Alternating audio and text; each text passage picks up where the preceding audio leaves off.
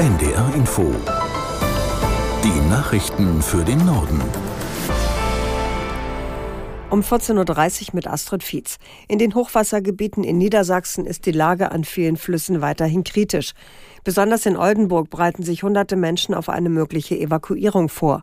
Trotzdem hat Niedersachsens Ministerpräsident Weil von der SPD eine vorsichtig positive Zwischenbilanz gezogen. Mir tut es um jeden Menschen leid, der gezwungen ist, äh, sein Haus, seine Wohnung zu verlassen. Sind allerdings nach den Zahlen, die ich kenne, deutlich unter 2000.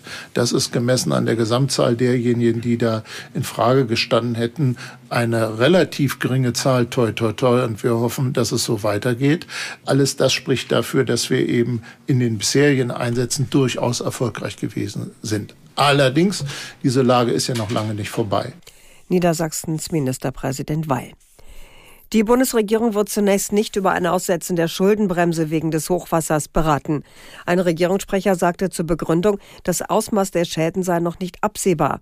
Erst nach der Akutphase könnten Bund, Länder und Kommunen darüber beraten, wie die Schäden beseitigt werden. Mehrere SPD-Haushaltspolitiker hatten ein Aussetzen der Schuldenbremse gefordert. Der Bundestagsabgeordnete Schwarz sagte dem Spiegel, das Hochwasser sei eine unvorhersehbare Naturkatastrophe und für solche Fälle habe das Haushaltsurteil des Bundesverfassungsgerichts Spielräume gelassen. Im Iran sind bei zwei Explosionen nahe dem Grab eines wichtigen Generals viele Menschen getötet worden. Staatliche Medien berichten von mindestens 73 Toten und 170 Verletzten nach Detonationen auf dem Friedhof der Stadt Kerman in Zentraliran. Dort liegt der frühere Kommandeur der Auslandseinheiten der iranischen Revolutionswächter Soleimani begraben. Er war heute vor genau vier Jahren im Irak durch einen US-Drohnenangriff getötet worden. Hunderte Menschen waren zu einer Gedenkfeier nach Kerman gekommen. Regierungsanhänger im Iran verehren Soleimani als Märtyrer. Die Hintergründe der Explosionen sind noch unklar. Nach der Tötung eines führenden Hamas-Funktionärs in der libanesischen Hauptstadt Beirut gibt es Sorgen vor einem Gegenschlag. Am Abend wird eine Rede des Hisbollah-Chefs Nasrallah erwartet. Unser Korrespondent in Tel Aviv, Julio Segador, geht allerdings davon aus, dass Nasrallah Israel vor allem verbal attackieren wird. Es liegt eigentlich nicht im Interesse der Hisbollah, zu dem jetzigen Zeitpunkt in diesen Krieg verwickelt zu werden, denn die Antwort Israels wäre, glaube ich, sehr, sehr hart. Manche sprechen davon, dass es dann auch das Ende der Hisbollah wäre, auch wenn äh, vermutlich die Opferzahlen auch auf israelischer Seite sehr, sehr hoch werden. Es, viele sagen, dass es vor allem wieder verbales Säbelrasseln geben wird, wie eigentlich in, bei den vergangenen anderen zwei Reden und dass er natürlich schon Drohbotschaften äh, in Richtung Israel adressieren wird. Aber dass die Hisbollah wirklich jetzt groß in diesen Krieg einsteigt, davon gehen die wenigsten aus. In Adiyaman im Südosten der Türkei hat der Prozess um ein Hotel begonnen, das bei dem verheerenden Erdbeben vor elf Jahren, vor elf Monaten eingestürzt war. In dem Gebäude waren 72 Menschen ums Leben gekommen. Aus Adiaman, Karin Sens. Vor dem Gerichtsgebäude haben sich am Morgen viele Hinterbliebene, vor allem der Jungen und Mädchen von zwei Volleyballteams aus Zypern versammelt. Sie waren extra angereist. Die 26 Kinder und Jugendlichen waren alle in der Nacht des Erdbebens am 6. Februar in dem Hotel ums Leben gekommen. Nur vier Erwachsene aus der Gruppe konnten gerettet werden. Sie fordern unter anderem für den Hotelbesitzer eine harte Strafe. Er ist zusammen mit zehn weiteren Bauverantwortlichen angeklagt gesagt. In einem Gutachten ist von erheblichen Baumängeln die Rede, weshalb das Hotel in kurzer Zeit komplett eingestürzt sei. Der Hotelbesitzer war aus dem Gefängnis in den Gerichtssaal per Video zugeschaltet. Er wies die Vorwürfe zurück. Er habe sogar noch mehr als nötig in die Sicherheit des Gebäudes investiert und alle erforderlichen Genehmigungen gehabt.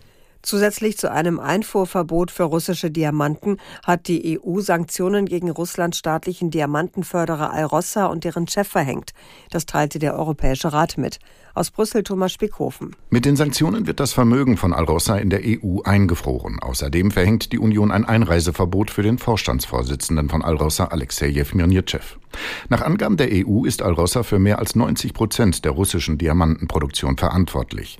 Das staatseigene Unternehmen sei der größte Diamantenförderer der Welt und liefere Russland substanzielle Einnahmen, heißt es. Mit dem Diamantengeschäft nimmt Russland Schätzungen zufolge jährlich bis zu viereinhalb Milliarden Euro ein.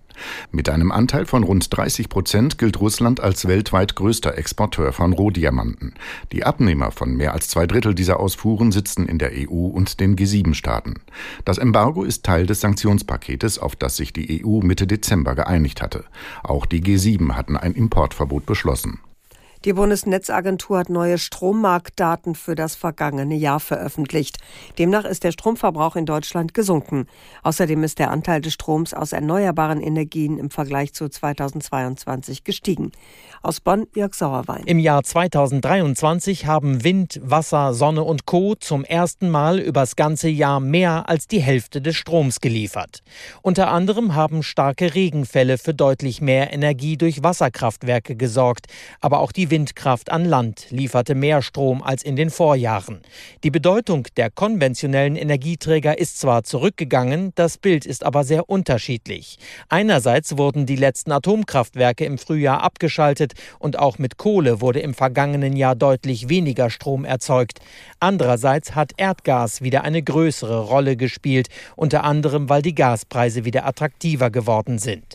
Das waren die Nachrichten.